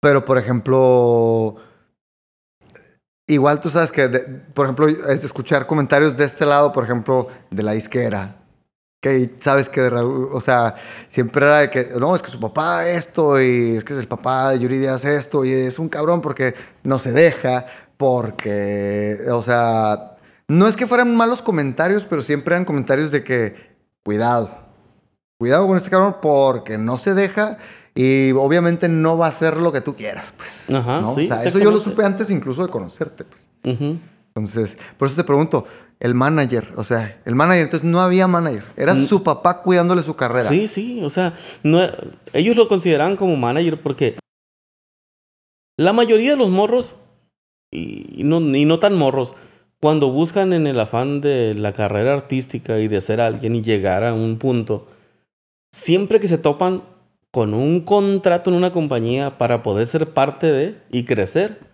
agarran el papel emocionados y lo firman, pues. Error, cabrón. Ah, Error, sí, porque claro. muchas veces firmas algo y vas encajonado y no hiciste nada en toda tu vida porque no sabes los términos en los que te están firmando. Y yo soy muy dado a agarrar un papel y leerlo de punta a punta, las letras chiquitas, pues. Pero aparte, eso debería de ser, debería de ser todo mundo así, o sea, No, ¿no? lo hacen, no lo hacen. Morros que se amarraron 10 7, años. 8, 10, 15 años, güey. Y lo único que les hacen es frenarle las, ca- las carreras. Sí. Ah, bueno, pues entonces a Yuri le tocó en ese momento firmarles un contrato de siete años. Que cuando se venció, avisé, oye, no va a haber renovación. Es que el contrato dice, sí, el contrato dice que ustedes tienen la primera posición en caso de que haya una oferta de contrato en otra compañía. Sale. Pero no hay una oferta de trabajo, va a ser independiente. Es ella. No, pero que Desert Music, Desert Music es una empresa familiar que no tiene nada que Nada ver. que ver. Eso es solo un soporte y hasta ahí. No hay un contrato como tal porque es de ella es parte de la familia. Entonces, o sea, por ese lado que querían manipular el contrato que ellos ya tenían porque la, porque los convenía las seguir. cláusulas decían que ellos eran la primera opción de, de renovación de contrato. Y este, le dije, "No. Tú diles que, que vas, que vas a ser libre. Tú contesta eso porque yo no puedo. Yo no puedo tomar la decisión, tienes que ser tú." Y a ella le decía, "No, soy independiente." O sea, la diestré para que dijera, soy independiente, soy independiente, soy... no quiero un contrato más, se acaba esto. Pero es que tenías que avisar seis meses antes. Ah, ok. Se acabó un contrato y yo ya no quiero trabajar. No vamos a trabajar. Duramos casi ocho o nueve meses sin trabajar. Porque, porque ellos estaban empecinados en que era un contrato nuevo y que se reactivaba solo. No, no dice eso en la cláusula. Y yo le sacaba las cláusulas y se las leía y, y ahí está. No, pero es que el artículo, ta, ta, ta, no, no hay artículos que defiendan esa posición. Y me decían, ¿Cuántos años Ellos- tenía ella en ese entonces? 18, verás. 18, 7, 25. 25 años ya, cuando se venció el contrato. Ajá, ok. Entonces, sobres. eh, yo les explicaba todo lo del contrato y se enojaban, loco. Me quisieron meter en broncas, hablaron de mí, pestes y todo eso, pero yo no me reía, pues. Le digo, puedes hablar lo que quieras, o sea, no me puedes hacer nada. Legalmente no me puedes hacer nada. Porque ustedes decían que yo era el manager, siéndolo ustedes, ¿no? Yo firmaba cosas con Por anuencia de ustedes porque y hay videos, ¿eh? Donde ustedes lo decían, yo los tengo, tengo todo guardado, les Mm. decía papelitos. Entonces, pasaron muchas cosas, cosas que no puedo decir de repente Claro, aquí claro, por- claro. porque, porque son cosas legales, ¿no? Entonces, pasó todo eso. Entonces me dijeron, oye, pero que vamos a hacer esto. Y eso, ok, está bueno. Mira, vamos a hacer una cosa, le digo. Hacemos un contrato nuevo de un año. Lo llenamos. Y va a decir esto y esto. y esto. No, pues que aquí dice eso. No, con palabras en español, en el español mío. Lo hacemos. Lo hacemos porque las palabrerías de ustedes enredan a la gente. Y lo más claro posible, así, sin, me- sin mezclar las pintas con las coloradas, decía. como dicen en el rancho, ¿no? Entonces, sobres, no, pues hazlo. Paz. Hicimos el contrato y le dije, aquí dale cuatro espacios, tres, tas, tas, tas, tas. ¿Pero por qué? Tú ponlo, al último te digo qué vamos a hacer ahí. Entonces empezamos y les pedí ese año que ellos hicieran 15 conciertos, algo así. 15 conciertos en un año, cuando nosotros ori- originalmente hacíamos 50. Pero Y- lo pediste como mínimo. Se los pedí como, no, una base 15, Ah, ya. una base 15. 5 fuera del, del país, 10 en México. Y se rieron, ah, 10, 15 conciertos como sea, si hacemos 50 entre ellos, ¿no? Y yo me reía. Yo sabía que ellos no lo vendían. Lo vendía yo. Mm, o Ok. sea, tú dame 15, Tú dame 15. Simón. Y dije, tú como oficina, no cuentes los que yo vendo. Ande cabrones. Entonces, y se rieron ellos. Ah, ok, sale. quiera. Ah, sí. Hicieron el contrato. Sale, me dice, ¿y en este espacio qué onda? Ahí ponle, este contrato anula cualquier contrato anterior existente entre la empresa. el incumplimiento de este contrato an- Anula cualquier otro ¿Cuál? No. compromiso. Sí, todo. O sea, este contrato anula. Ya, de hecho, el contrato ya anulaba cualquier contrato anterior existente entre la empresa y ella. Así. A abogados salidos de las universidades más prestigiadas de México, con un pinche mojado que venía de jardinero del otro lado, dijeron ellos. Porque eso lo decían ellos, pues que yo era un pinche jardinero que trabajaba de mojado en Estados Unidos. Entonces, firmaron su contrato. Cayeron. Sí, cayeron, firmaron el contrato, sobres, aquí estamos. Nos vinimos a toda madre, hicieron dos contratos en el año, Dos. dos conciertos en el año. Los demás los hice yo, Sí, claro. los demás los vendí yo. se acabó el año, sin decir ni una sola palabra, me entregaron el contrato, calladitos la boca, y se acabó. Toma, Yuri, eres libre, haz lo que tengas que hacer, de aquí en adelante eres libre y haz, creces hasta donde te dé la gana, descansas cuando te dé la gana, nadie te va a decir nada más, eres libre. Desde entonces empezó a, crecer, A crecer. a cobrar decentemente. Claro, sí. sí, sí. Porque antes era muchísimo lo que, Se quedaba lo la... que se quedaba ya. Entonces, a partir de entonces, ya me vine a la casa, me enfermé. o sea que, la verdad, dejas de hacer cosas así tan de andar, pues, y, y te relajas, se suelta el cuerpo. Por eso siempre digo, no te relajes, porque te vas a enfermar. O sea, tienes que seguir activo haciendo cosas. Y es bien difícil reponerse, güey. Ya Aunque cuando te el empiezas cuerpo a... y se bajan las defensas, ¿no? Sí, se te bajan las defensas muy cabrón. Entonces, lo retomamos, empezamos a jugar con la música mariachi. Con... No jugar, ¿no? Hacer las cosas porque siempre, siempre tuvimos la intención de, de disfrutar esto. Si se da, qué bueno. Si no, hay que disfrutar el viaje, como decimos. ¿no? Y hicimos esos discos, hicimos otras cosas y ahí vamos, ahí vamos disfrutando todo eso, haciendo canciones nuevas. La Yuri con su carrera, que está en stand-by ahorita por pandemias, por lo que sea. Ella dijo, voy a descansar unos meses y parece que se prestó todo esto. Porque en cuanto ella dijo, voy a descansar Sí. estos meses, empezó la pandemia y una... Se Que también fue prolongó. un mitote, ¿no? Cuando Sí, o sea, ella eso. dijo, ella dijo, voy a descansar estos meses. Ella nunca dijo, me voy a retirar, pues. La Pero gente por eso hizo... se hizo un mitote que Sí. dijo, eh, Yuridia se retira de los escenarios y... Pero Ella ella había dijo- dicho que iba a descansar, pues, ¿no? Sí, pues, sí me retiro estos tres meses porque voy a descansar. O sea, nunca dijo, ya no voy a volver. No, ya nunca voy a volver, ¿no? Y entonces lo hicieron así grande. Y le metieron la idea a ellos de que yo nunca iba a volver. Y ahora dice ella, ya no soy artista, dice, jugando, ¿no? Sé que el día menos pensado que empiecen los conciertos, cuando menos pienses va a montar un show. Y no lo dudes que sea un showzazo porque está más loca que mi mamá. No, y aparte es una de las artistas más grandes de Es la, México. loca, es la loca menor. Es una de las artistas más grandes e importantes de México. O sea, la neta, o sea, no, no, no. Gracias. Independientemente de, de que seamos amigos y eh, los, eh, los números son números. güey. Números son números. Y, lle- y llegó a tener que discos de oro, Platino. platino. O sea, Diam- vendió. diamantes, platinos y todo eso. O sea, fíjate, Eh. yo escuché un comentario. yo escuché un comentario de buena fuente que decía: A la disquera la mantiene Vicente Fernández y Yuridia. Y párale de contar. Y Vicente Fernández ya no está haciendo nada.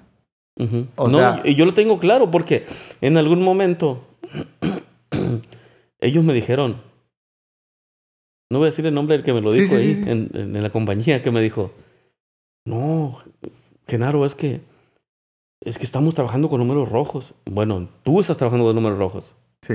Tú, ella no. Porque lo que ella te genera te da para salvar muchos de los proyectos que tú tienes. Sí, la compañía La está en número compañía. rojo. Tú estás en número rojo, no ella. Entonces, usa lo que ella te genera para darle más a ella todavía, para que crezca más, y sí. que te dé más. Entonces, no, pero es que, bueno, lo bueno es que solo eres el presidente de Sony. Ok, no, ok, no. o sea, digo, me hicieron hablar de más. No, no, no fue de más, fue decir la verdad como debe ser. Cruda. Porque sí, ruda, canalla, como quieras. Pero es que sí digo, güey, ¿cómo te pones a decirme eso? Si sabes bien que ese artista te está generando. Sea ella o sea otro, o sea el que sea. No digas estoy en números rojos. Porque no vende. No Güey, te eso. vendió un millón de discos en el primer disco. No seas cabrón. ¿Cómo te pones a decirme que estás en números rojos? Sí, sí, no, no aplica. No, no aplica. Y por eso le digo, bueno, lo bueno es que nomás eres el presidente de Sony. O sea, ¿cómo te pones a decirme eso, loco? Si hasta el, hasta el canalla sabe que son números. Están más verdes que... Que la del Chapo. Pues sí.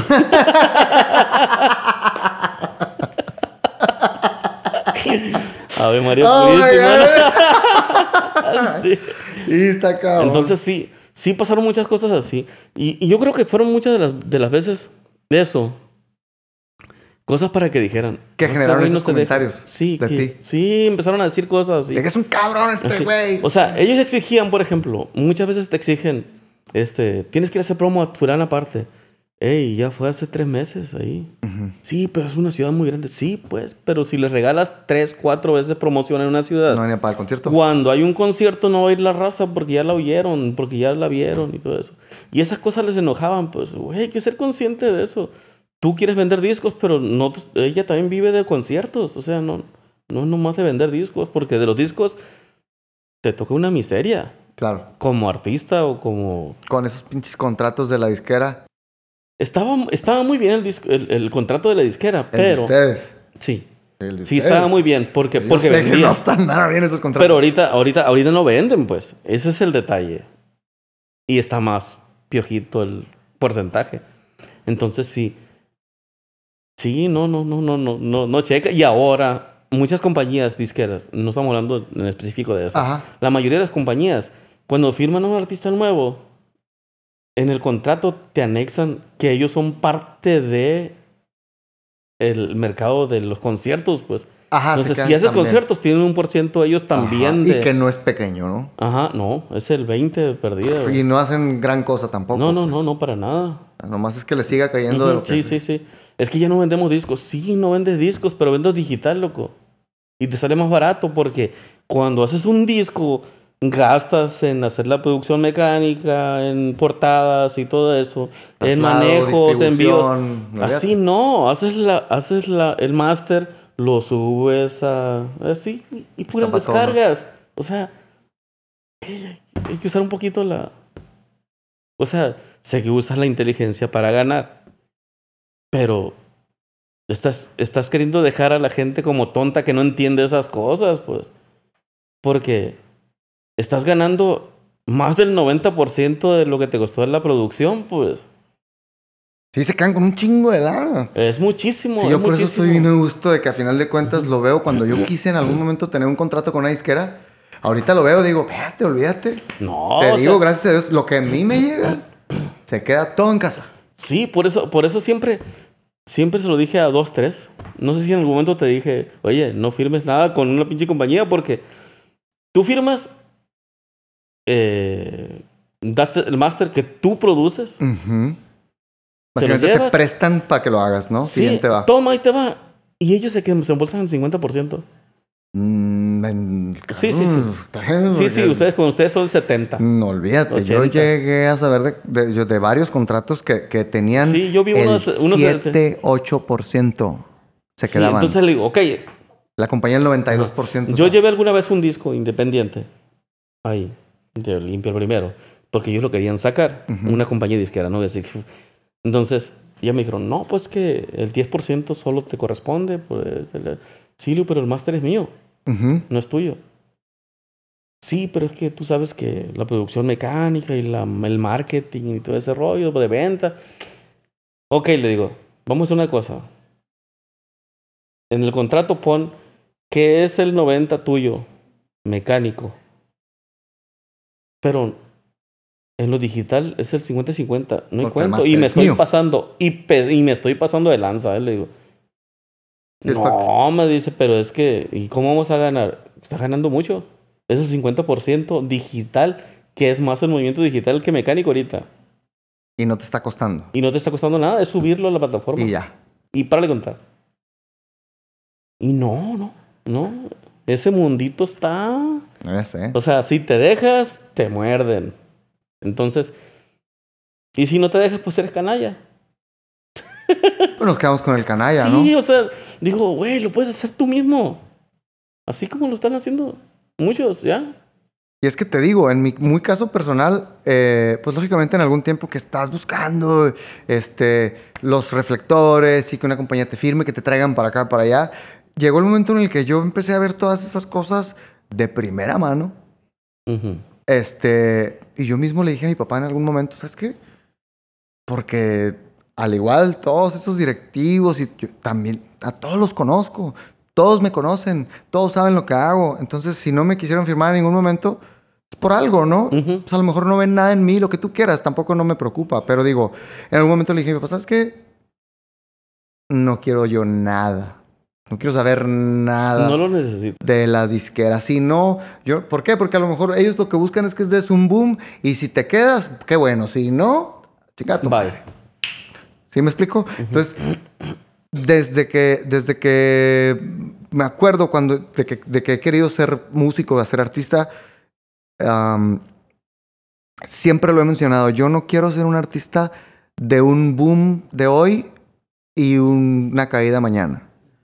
Yo siempre he tratado de ver una carrera, si bien así, pero en 45. O sea, que vaya para arriba, despacito, pero para arriba, a paso firme. Entonces, a la fecha, estoy tranquilo. No somos a lo mejor el grupo este, más famoso de México. Tienen, tienen pero- mucho talento, tienen mucho talento. Entonces, creo que así como lo van haciendo, independiente de todo Pero eso. todo lo que tengo es mío. Sí, sí, Ah, exactamente, exactamente. es lo y es lo, que, es lo que le digo a, a Oli. No le hace, vendemos 10 discos, pero los 10 discos son tuyos. Exacto. O sea, no, no le vas a dar los 10 discos a ellos, sobres, ahí están. A ninguna compañía, no. Y sobre todo en este tiempo en el que ya tampoco están haciendo nada. Pues. Exactamente, nada absolutamente. Me tocó ver varios, o sea, que firmaban grupos, incluso aquí Hermosillo, gente que incluso conoces, que, que los firmaran y, y- y lo único que hicieron fue Guardarlos. atorarlos, pues Sí, congelarlos. Sí, pues. congelarlos. O sea, me tocó ver varios casos, como te digo, de primera mano, pero pues en fin, eh, mm, me va a disculpar mi papá y la gente que trabaja en las disqueras, pero pues cada vez el mercado es más de nosotros Sí, y menos de las disqueras. Exactamente. Entonces, Y- saludos para todos, los estimo, los quiero mucho, pero, pero yo estoy muy feliz así, independiente. Pues. Sí, tengo muchos amigos en la compañía, o sea, de eso. no, igual yo por eso les mando saludos. Muchísimos, y, y, este, y siempre, y se ríen porque les digo las cosas así, Exacto. así. Y me dicen, ay cabrón, no te callas, no, es que no me... Güey, yo sé que es tu trabajo, sé que te pagan por hacer eso, pero también hay que hacer un poquito de conciencia, o sea... A ver, a otros, porque... güey, no le quieras vender chiles a Clemente Jackson. Exacto. No, o sea, no, no, no, no, no. Coyotas a mi María. ¿no? Doña María, sí. Y le digo, está bien que chingues, pero a tu madre respeta. Sí, obviamente, todo el tiempo. Sí, está cabrón, ¿no? Pero hay mucho, hay mucho por hacer, hay muchas, hay muchas cosas. Mientras, mientras no se duerma la musa, güey, hay que seguir aterrizando, aterrizando estrellas, ¿no? Y no estar en la zona de confort, ¿no? Ajá, sí, exacto. No soltar el cuerpo, como dices, ¿no? Güey, yo, yo sueño con mariachis y, y termino haciendo salsas y todo Sí, eso, sí, sí. entonces, y no para la carne asada, Eh, que, sí, se- sí. que debería de ser, ¿no? Sí, deberíamos. Deberíamos. una carnita asada, ¿no? Y eso. De hecho, ahorita estamos preparando algunas cosas porque quiero hacer machaca y carne seca, así muy, muy a mi estilo, así. Eso va a ser. Algo especial. Sí, estaba viendo, te decía que estaba viendo que estás haciendo el. el- El cuadro mosquitero y todo eso para secar la carne artesanalmente, así como debe ser. Sí, mon. Me parece muy, muy, muy A mí hasta se me hizo agua en la boca. Pues sí, también a mí lo viste con chiltepín y todo, pero bueno. Sí. Genaro, este. Pues Ya no sé ni qué decirte. este. Pues reitero mi admiración a tu persona. Este. Te considero mi amigo de pocos, aunque eh, se lo decía. No me acuerdo a quién se lo decía ayer. Ah, no, hoy se lo decía a Chuy, a Chuy Ceballos. O sea, el hecho de que no nos veamos todo el tiempo, este, no, no demerita nunca la amistad. O sea, yo sé con quién cuento, con quién no, este, aunque no necesitemos uno del otro. ah, y eso es lo hermoso y eso es algo que me, ah, eso es algo que me decía Alejandra, mi esposa, que, que ella se da cuenta cuando, cuando mis amigos son mis amigos por interés o cuando hay gente que realmente que realmente ah, tiene amistad para darte, ¿no? Entonces.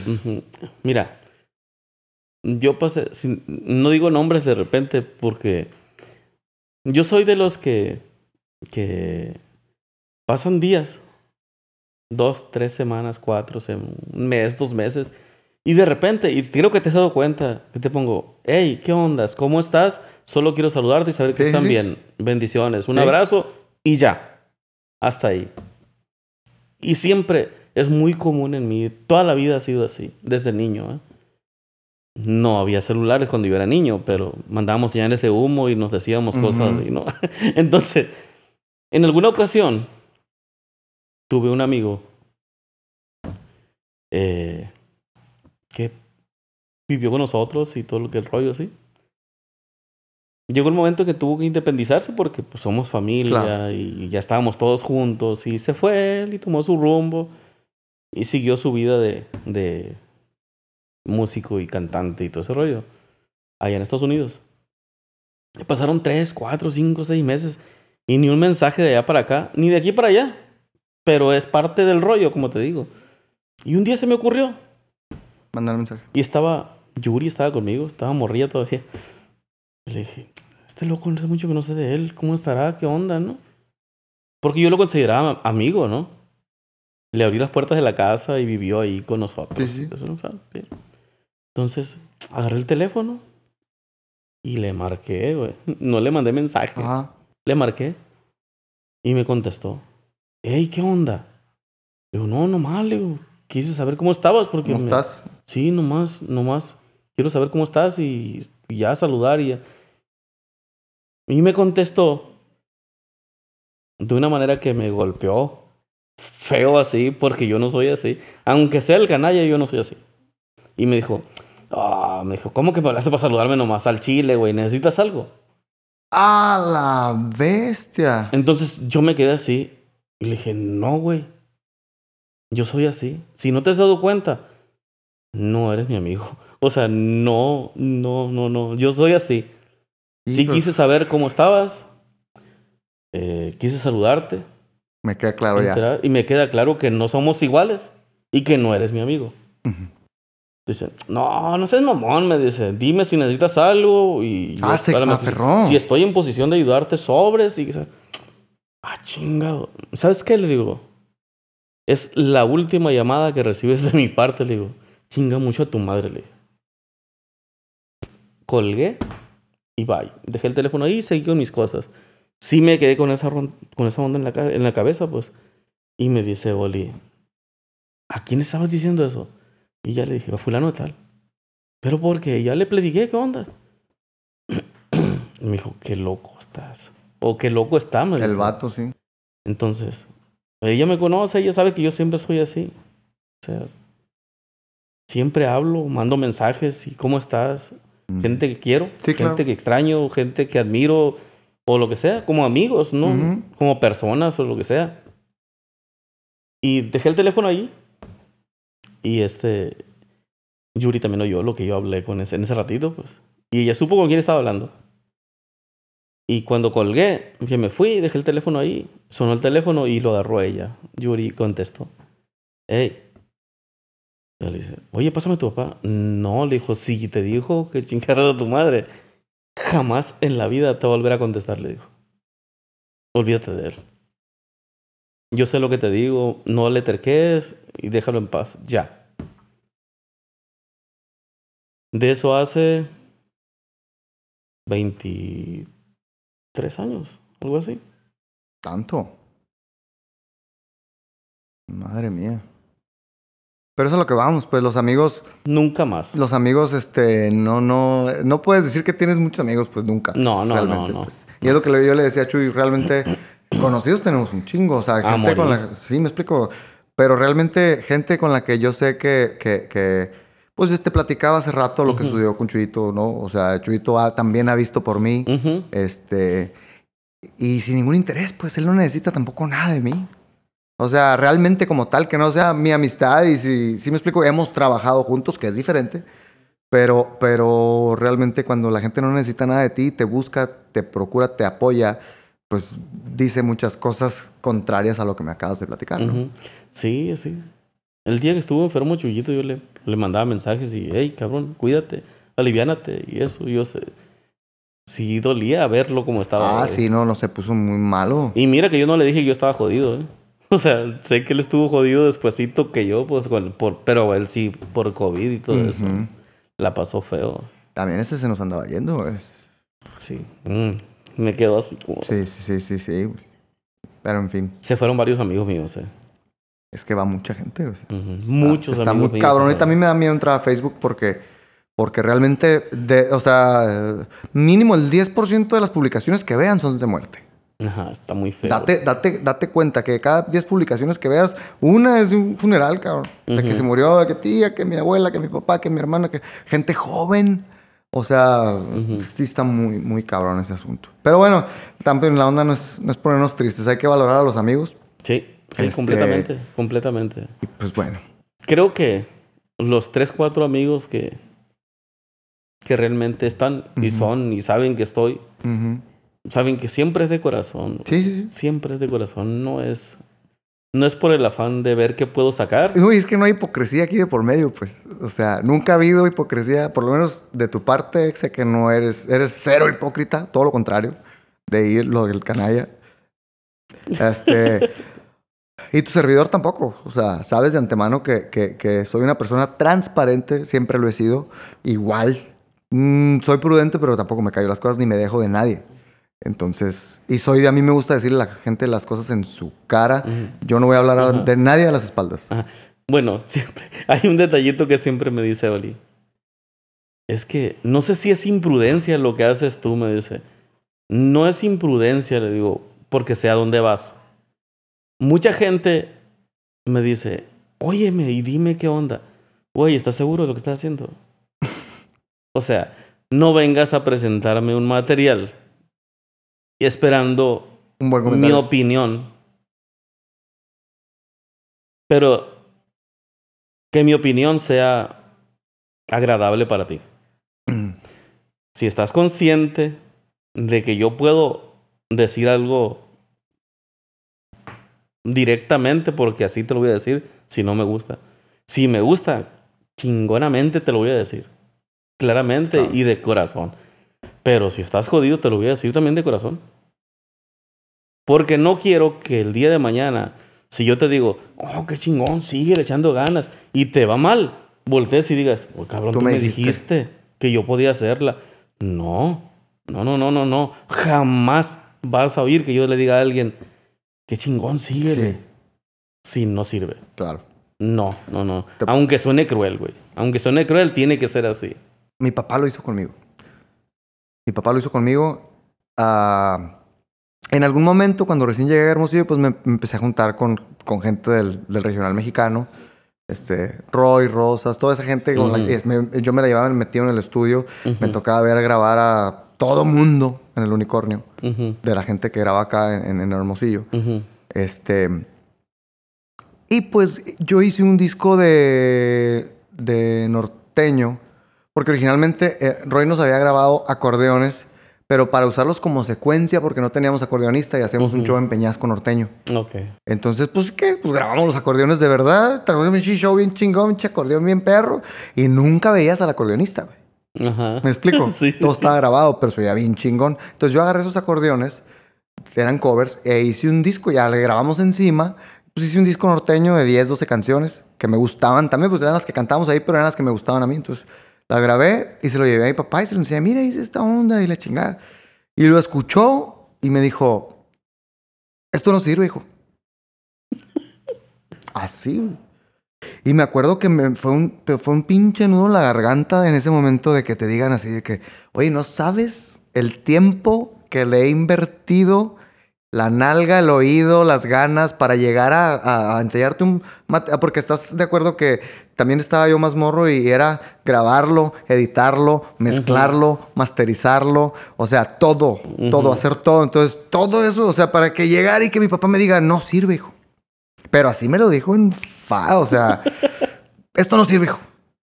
Y, y casi que, o sea, casi que lo quitamos. Y con la ternura de Jesús, ¿no? Sí, sí, sí, no, o sea, así como dices, pues no, pero se me quedó muy grabado.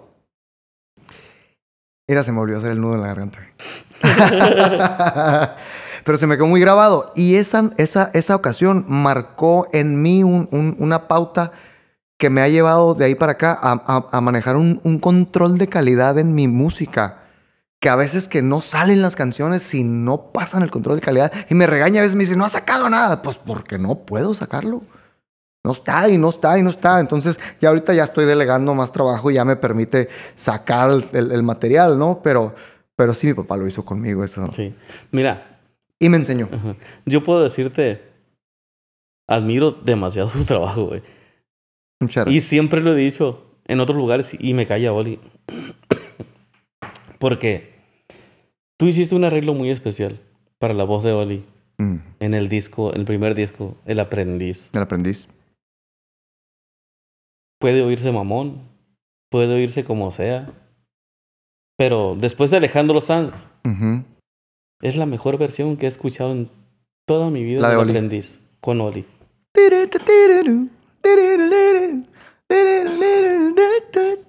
Sí, ya me acordé. Flamenquito el, el, el arreglo, ¿no? Y la guitarra la grabó mi hermano esa, ¿sabes? ¿Qué pasó? ¿You okay? ¿Quieres agua? No, está bien. Ay, de repente me dio comezón. El nudo que... El nudo.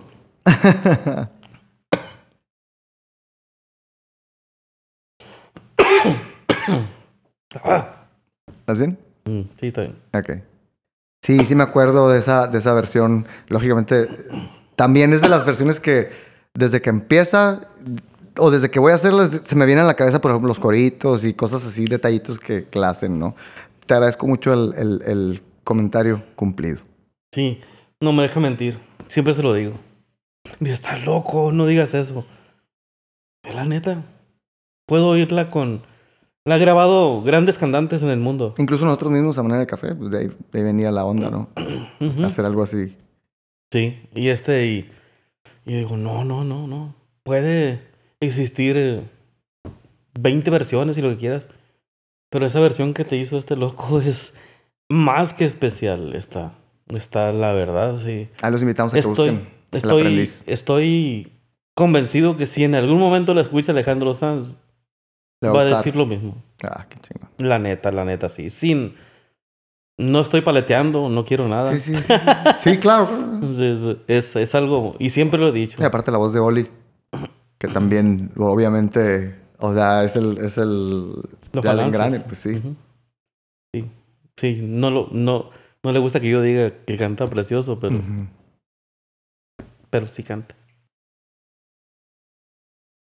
Y yo lo presumo, ¿eh? Yo he presumido de, de, de, de- los trabajos que, que- musicales que hice para ustedes, para Oli. y Yo los he presumido. Yo, yo producía a Oli, ¿no? Entonces, porque está bien curada ver a Oli, a la mamá. O sea, conociendo, conociendo el trabajo de, De Yuridia, ver a la mamá en un, atrás del vidrio, en un micrófono y con que sabes que la voz de ahí viene, pero es muy diferente, ¿no? Sí, tiene, tiene el tipo de color y Ajá. timbres así de repente, pero, pero es otra cosa. Es otra cosa. Es otra cosa. Es otra cosa, sí. Bueno, te voy a decir. Un día estábamos en la casa de Yu con Yuri, allá en México. Y sale de la cocina y va a su cuarto. Y le digo a Oli, óyela, óyela, óyela. Pues es que ella la canta también. No, güey. Va cantando tu versión. Ujú. Iba cantando la versión que tú hiciste, pues, para Oli. La del aprendiz. Entonces, te quedas así como con buen sabor de boca. Claro. Porque sabes que... Sabes que algo hicimos bien. Sí, sí, sí. De hecho, ella admira, admira el trabajo que hicieron tú y el disco El inédito. con, con. Lozano y tú. Pues, Ajá. siempre estaba ella así. Le encanta. Qué chingón. Ese, ese disco le encanta a ella. Le se busca. Sí.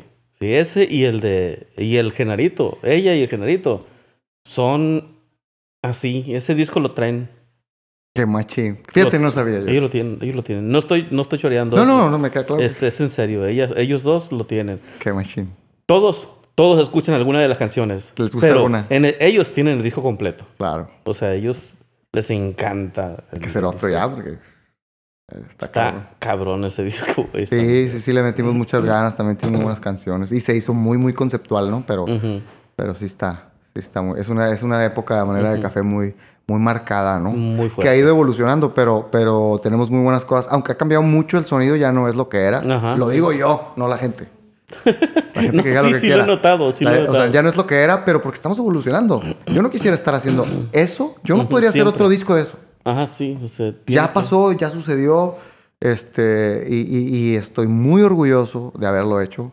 Este, pero pues ya pasó. Lo viví, cabrón. Claro, Lo claro, viví de cerca y me quedó a la... Me, me lo guardé así. Vamos a hacer otro, vamos a hacer otro. Pues Genaro, una vez más te agradezco mucho el espacio. Yo sé que tú no eres una persona de dar entrevistas. Esto más que una entrevista es una plática De camaradas. de camaradas, De amigos. de amigos. Entonces, este, pues te agradezco mucho. Este, te agradezco mucho tu tiempo para el podcast líder y para mí, obviamente. Am, y ojalá podamos eh, repetir en algún momento para seguir platicando. Porque igual aquí nos podemos agarrar tres horas No, yo sé. yo sé. o más, Sí. ¿no? Es más, si nos hubiéramos tomado el café, porque si te dije, es yo de si me ama- tomo de el café, amanecida, ¿no? aquí, aquí, aquí le podemos seguir sin problema. Pero bueno, vamos a dejar a la gente con eso. Este. Y nos vemos en el siguiente episodio. Muchas gracias. Vamos Genaro a seguir, vamos, vamos a seguir cre- creyendo y creando para, Claro. para seguir ¿Algún consejo historias. que puedas dar, por ejemplo? Eso se lo, eso lo he dicho a algunos artistas. ¿Algún consejo que, que tú pudieras darle a la gente que, por ejemplo, está ah, empezando o gente que ya, ya lleva una carrerita, pero no sé, o sea, ¿qué le dirías tú No, desde tu perspectiva? prohibido rendirse, güey. Pero ser conscientes si tienes la capacidad o no para seguir. Porque el Primero es tiempo- eso, ¿no? Porque el tiempo no se recupera. Si sirves y te rindes, te vas a quedar con esa carcomita de que pudiste llegar a los sueños. No lo. Pero si sigues sabiendo que no tienes la capacidad para llegar hasta allá, perdiste el. Hay- tiempo. hay- yo- perdiste yo, el he tiempo. conocido gente, Genaro, que. que. que o, o no hay peor ciego que el que no quiere ver. O sea, hay gente que de plano cree que tienen todo. Y digo, yo no quiero hablar mal de nadie ni, ni, ni subestimar el talento de nadie. O sea, pero tú sabes de antemano. Como yo sé, por ejemplo, que nunca voy a ser futbolista, nunca fui bueno para jugar fútbol y yo lo acepto. Pero en el caso de la música hay mucha gente que no entiende, o sea, que no acepta y hay gente que, o sea, y hay gente que tiene mucho talento y, eh, que se deprime y, o sea, y, y deja, renuncia, pues. sí, Entonces, sí, sí. Son, son las, las contrapartes, pues, y, y siempre me quedo así.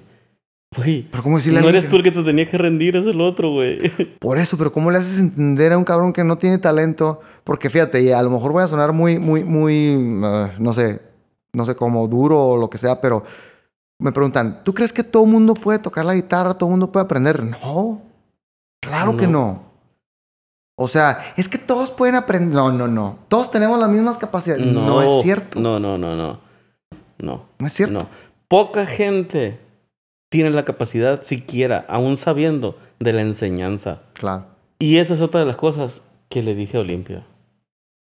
Pueden presumir 20 que son maestros de música, de canto, de canto.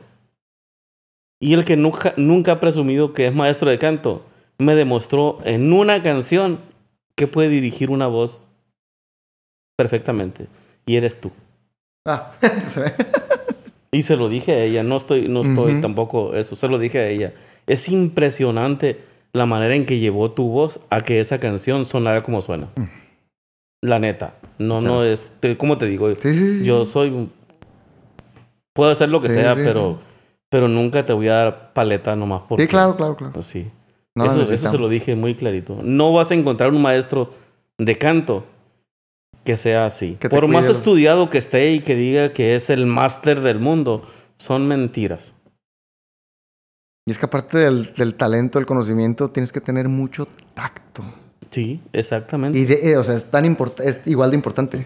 Sí, sí, sí. Pues el tacto que tengas, la manera en la que tengas para, para como dices, para sacar el resultado del cantante es muy importante. sí. No estresar al cantante. O sea, son muchas cosas, son muchas cosas. Hacerlo sentir que puede. Exactamente. Oye, obviamente, pues. Sí, porque tú mismo te das cuenta si no puede y no le exiges. Exacto. Es así de simple el rollo.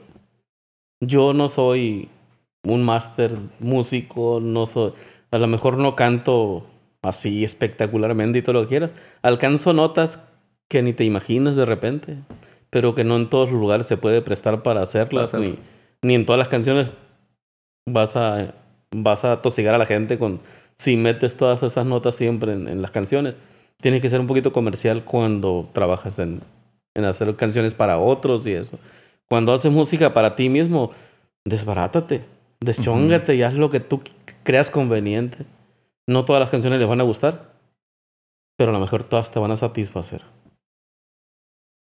Ese es el detalle.